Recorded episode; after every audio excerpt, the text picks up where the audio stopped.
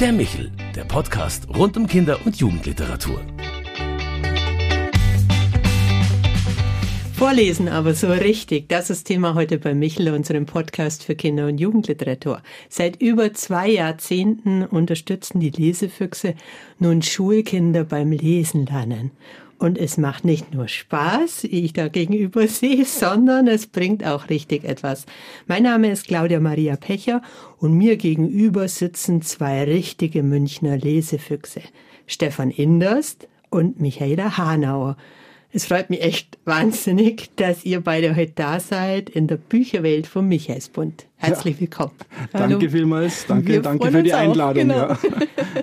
Nun war Michaela ja schon öfters bei uns im Michaelsbund, sei es als ISA-Autorin oder als Fußballfan oder als Freundin der Akademie und des Michaelsbundes. Das freut mich ganz besonders, aber Stefan ist heute zum ersten Mal da. Äh, sozusagen als Leitfuchs der Münchner Lesefüchse. Äh, was machst denn du eigentlich im wahren Leben, Stefan?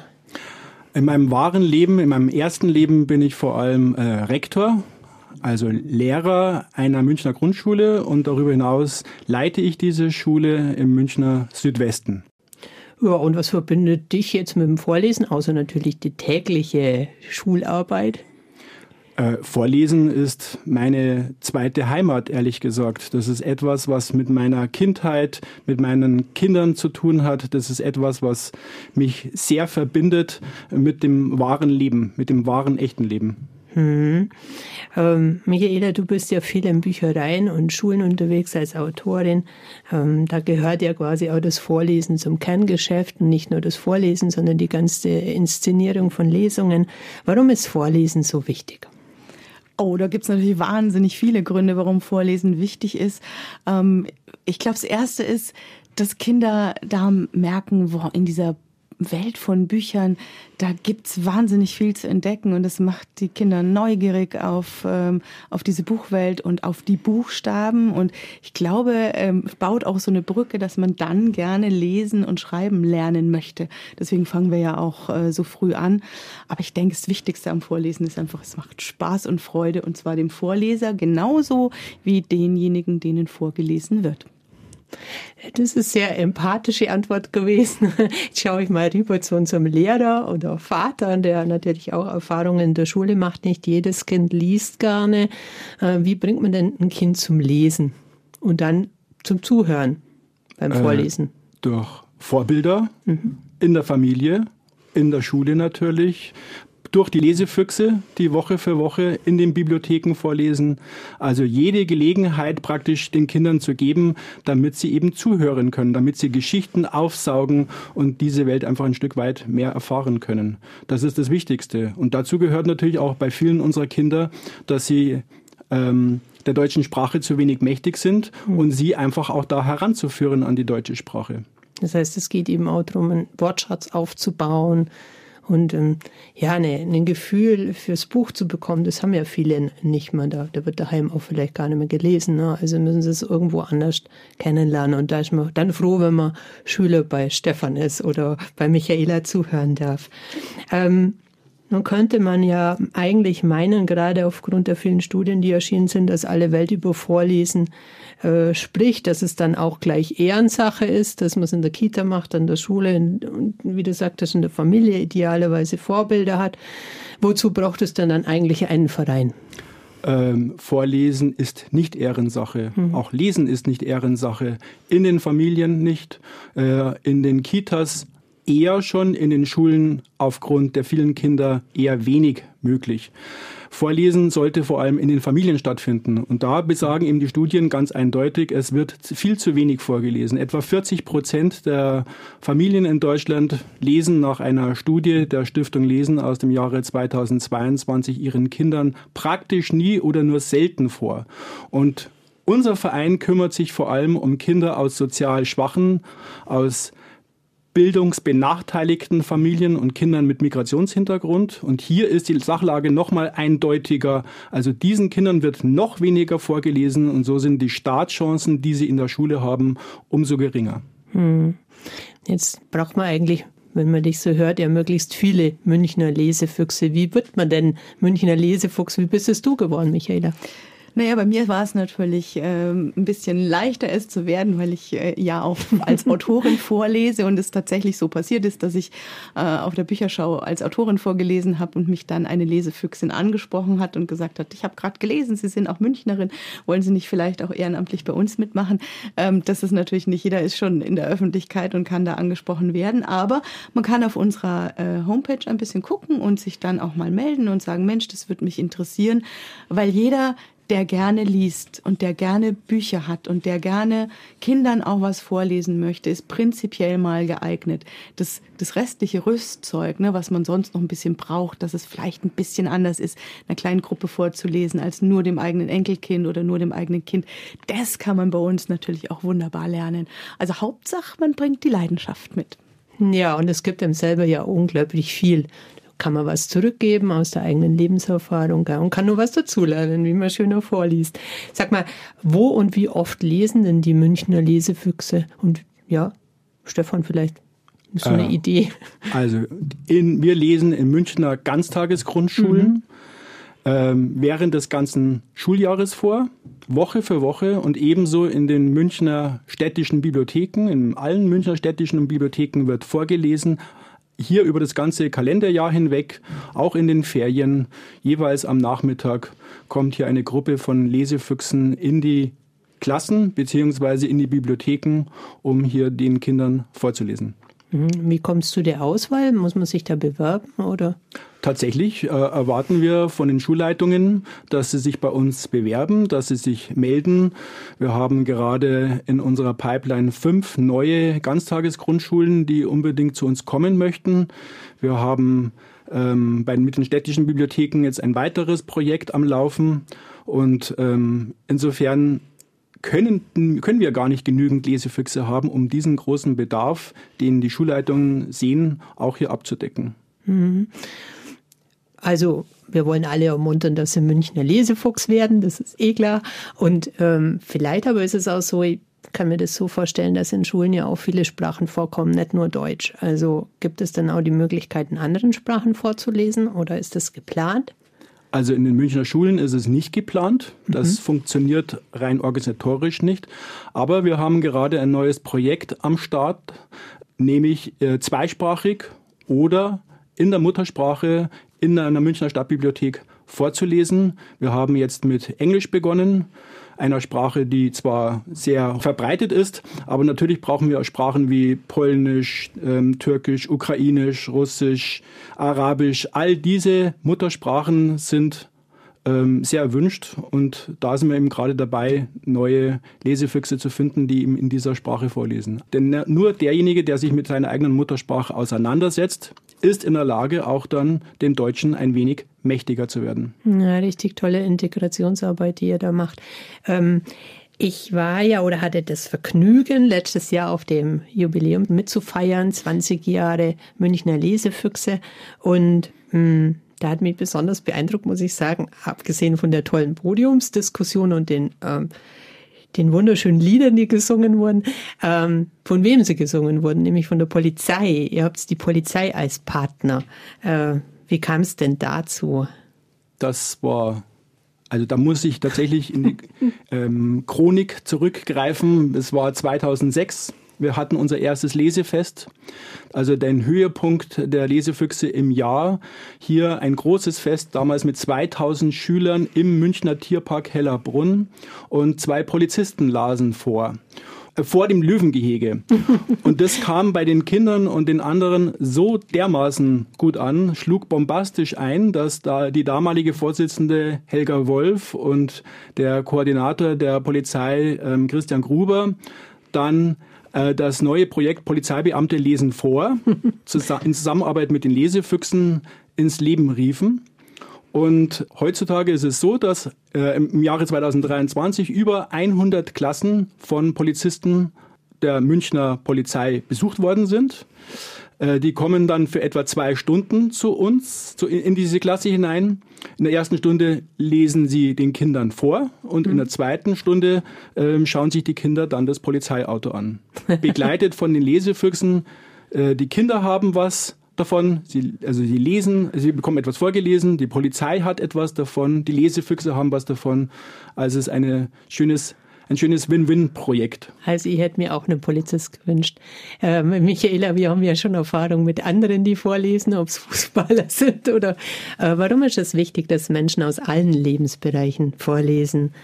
Ich glaube, weil jeder ja auch ein bisschen äh, so seine Geschichte und seine Authentizität mitbringt. Wenn jetzt zum Beispiel ein Polizeibeamter liest Polizeigeschichten vor und kann dann auch noch was über die Hintergründe erzählen und den Kindern auch noch ein bisschen glaubhafter machen, dass er sich da auch wirklich auskennt, dann ist es so wie wenn ein Fußballer über Fußball vorliest ähm, und dann aber auch noch wirklich über das Training und über wie's, wie aufgeregt man von einem Spiel ist und so weiter was erzählen kann. Das, das macht natürlich was. Also ein guter Vorleser ist toll toll, aber einer, der von dem Sujet, über das er vorliest, noch ein bisschen eine Ahnung mitbringt, hat natürlich noch mal einen ganz eigenen Wert für die Kinder und ist sozusagen auch noch so ein bisschen Geschichten zum Anfassen. Da vergisst man dann auch, dass das jetzt ein Buch ist und dass das schwer ist, sondern hat man einfach noch mal die Freude, boah, der hat mir echt was, auch ein Stück von sich erzählt. Und das ist äh, auf jeden Fall immer eine tolle Erfahrung. Hm. Ich denke auch, dass es sehr authentisch ist äh, und schön ist es ja auch, dass es nicht nur um Alltag gehen muss, sondern dass es vor allem auch die fantastischen Welten sind, die faszinieren. Warum? Naja, weil wir haben alle natürlich im Alltag immer mal so unser Päckchen zu tragen, auch Kinder schon, auch wenn es für die manchmal wichtig ist, mit einer Alltagsgeschichte auch so ihren eigenen Alltag vielleicht mal nochmal zu reflektieren. Aber genauso wichtig ist es eben manchmal so in so einer fantastischen Welt so ein bisschen auch mal eine Zuflucht zu finden, sich nochmal ein Stück weiter zu träumen, die eigene Fantasie anzuregen und wie gesagt einfach auch vielleicht da manchmal Dinge zu erleben, die man, die man im echten Leben sich gar nicht erträumen könnte. Und das ist, äh, ja, es ist, glaube ich, schon, es, man braucht als Kind beides, vielleicht auch als Erwachsener. Ist ja auch manchmal schön. Unbedingt. Ähm, ich habe schon gehört, ihr geht in Schulen, ihr geht in Bibliotheken, man liest vor dem Löwenkäfig. Ähm, wie wichtig ist der Raum, an dem das stattfindet oder in dem das stattfindet? Wie muss der aussehen? Also ich denke, das Wichtigste ist erstmal, dass es ein Raum ist, wo man sich ein bisschen wohlfühlen kann, wo man sich auch traut, sich hinzusetzen und sich komplett ne, so reinzulauschen in die Geschichte. Es ist aber auch schön, dass auch der Raum natürlich was macht. Also wir können im Tierpark zum Beispiel, das ist jetzt kein Raum, aber es ist ja eine Umgebung, ja. äh, Tiergeschichten natürlich auch nochmal so vorlesen, dass man, dass man zusätzlich Anreiz schafft, um sich dahin hinzuträumen, eben auch wieder. Und so ist es auch in den Bibliotheken. Also ich lese in der Stadtbibliothek vor. Das heißt, wir haben die, die, die Welt der Bücher direkt um uns rum und damit auch so die Anregung, nachdem man eine Geschichte gehört hat, gleich noch ein bisschen weiter zu kribbeln und weiter sich Bücher auszusuchen und sie für sich zu Hause zu holen. Und ja, wie gesagt, ein bisschen die Ruhe und das Ankommen macht natürlich schon was. Ich traue mir auch vor, zu in, am Bahnhof zu lesen, aber vielleicht ist es für die Kinder da trotzdem schwerer zuzuhören, sagen wir so. Ne? Also ein bisschen so ein geschützter Raum macht da schon Sinn. Hm. Bahngeschichten. Bahngeschichten wiederum würden eben doch gut dahin passen, ja. Welchen Raum würdest du bevorzugen, Stefan? Ich würde eine Höhle gerne bevorzugen. Eine Höhle, ein Rückzugsort, wo wir wirklich ganz auf uns fokussiert, auf das Buch, auf uns fokussiert sind, uns nichts außenrum stört und wir uns voll und ganz darauf einlassen könnten. Mhm. Das wäre das Schönste. Aber eine warme Höhle bitte. eine geheizte Höhle. Ähm, ja, ihr könnt wahrscheinlich unheimlich aus der Erfahrung sprechen. Was war denn euer schönstes Vorleseerlebnis? Also ich lese wirklich immer wahnsinnig gerne im Tierpark vor, weil das so, so meins ist. Und das mindestens genauso schönste ist der Nymphenburger Schlosspark. Also ich lese wirklich auch sehr gerne draußen. Ähm, aber das ist für mich auch ein bisschen Heimat. Also ich komme aus der Ecke, bin in Nymphenburg geboren und das heißt Dobini Hurm. Da lese ich eben auch besonders gern.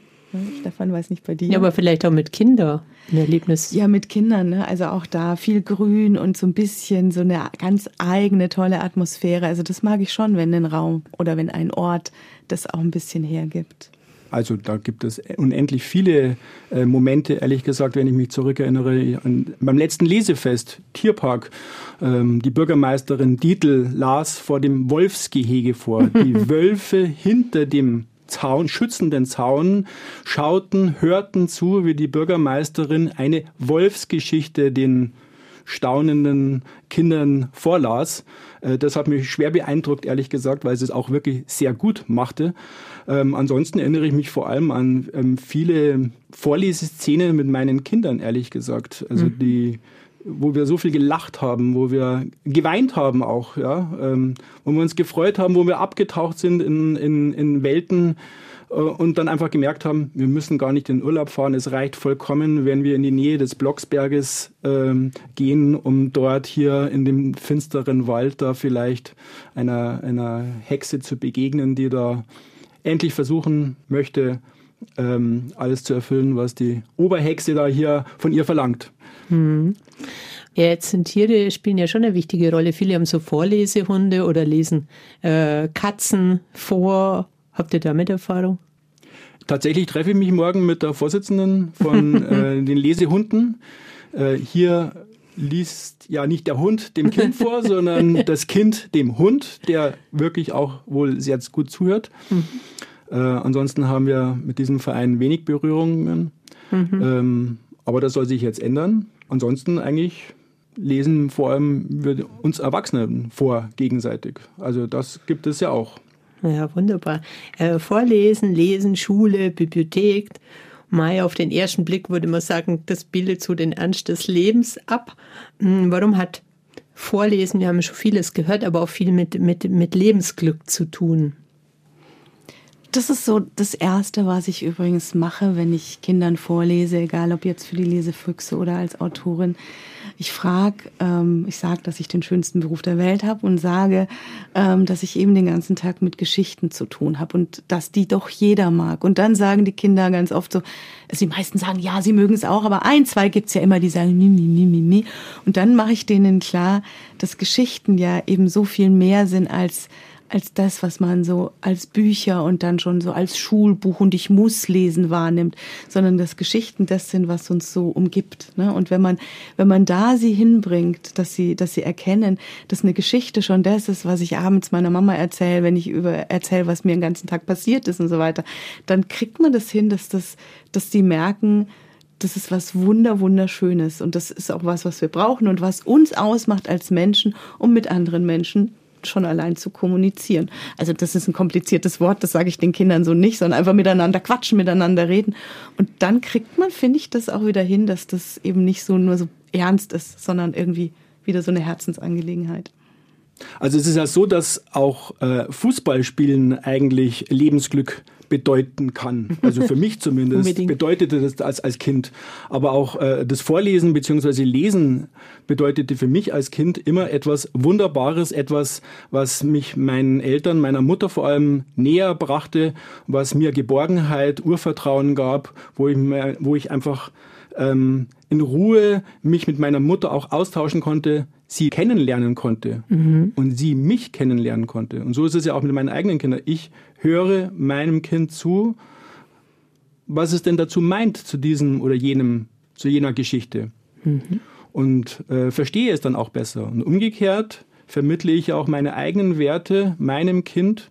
Und dieser Austausch ist unglaublich wertvoll, bedeutet für mich ehrlich gesagt Lebensglück.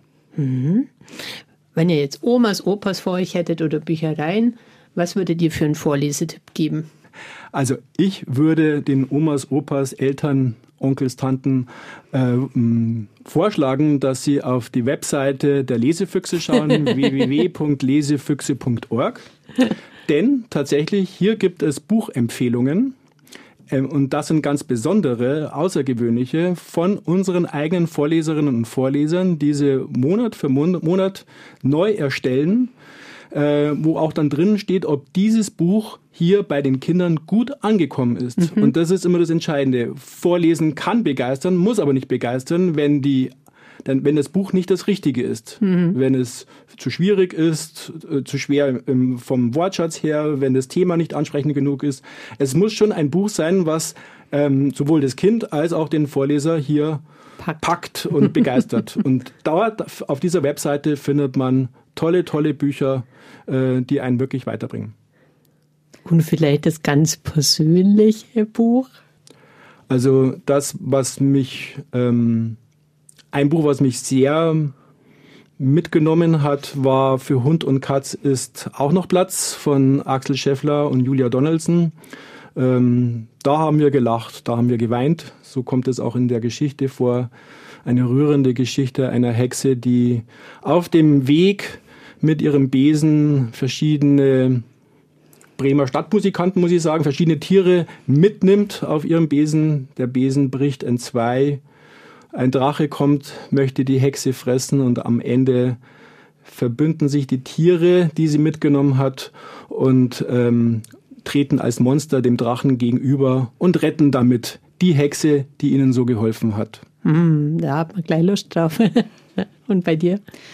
Ja, also ich gebe mal den Tipp, äh, lasst eure Kinder durchaus ein bisschen aussuchen, weil wenn die sich von den Bildern schon mal angesprochen fühlen und selber Lust haben, die Geschichte dazu zu hören, dann ist das äh, immer schon mal ein guter Start in die Geschichte. Und unsere Illustratoren machen ja auch immer einen sehr guten Job. Äh, und mein persönlicher Favorit, gerade weil ich ihn so wahnsinnig knuffig, knuffig finde, ist äh, ein Einhorn namens Kurt, der überhaupt keine Lust hat, ein Einhorn zu sein.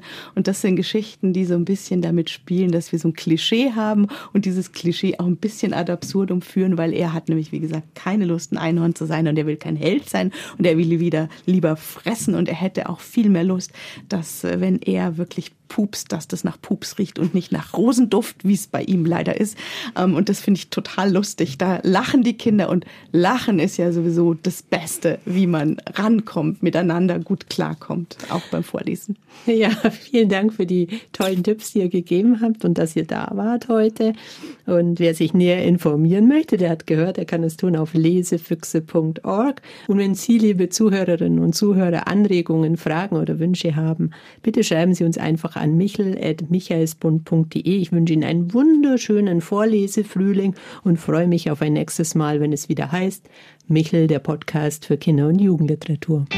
Das war der Michel, der Podcast vom katholischen Medienhaus St. Michaelsbund in Kooperation mit der Deutschen Akademie für Kinder- und Jugendliteratur, produziert vom Münchner Kirchenradio.